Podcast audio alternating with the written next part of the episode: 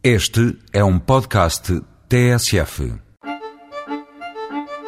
Como estamos em Lisboa, esta semana a palavra de ordem é subir à Beira Baixa, à Vila da Sertã.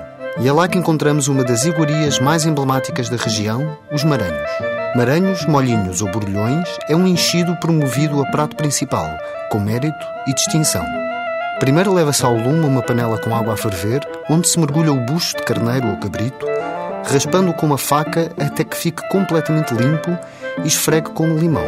Cuidado com os tempos de imersão, porque nesta fase o bucho não deve cozer. Depois deve mergulhá-lo em água fria.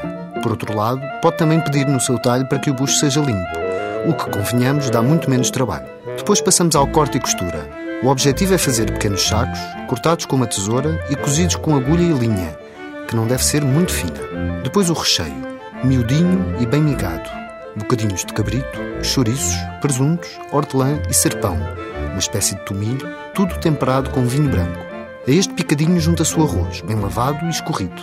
Depois é encher o bucho, literalmente. Cozidas as aberturas do saco, deixa-se repousar um bom par de horas. Só depois se passa a cozedura com Z, com água, sal, hortelã e um caldo de carne. Quando os sacos estiverem cheios, espeta-se o bucho com um garfo para que nos certifiquemos que as carnes estão prontas. O acompanhamento pode ser plural e à escolha de cada um.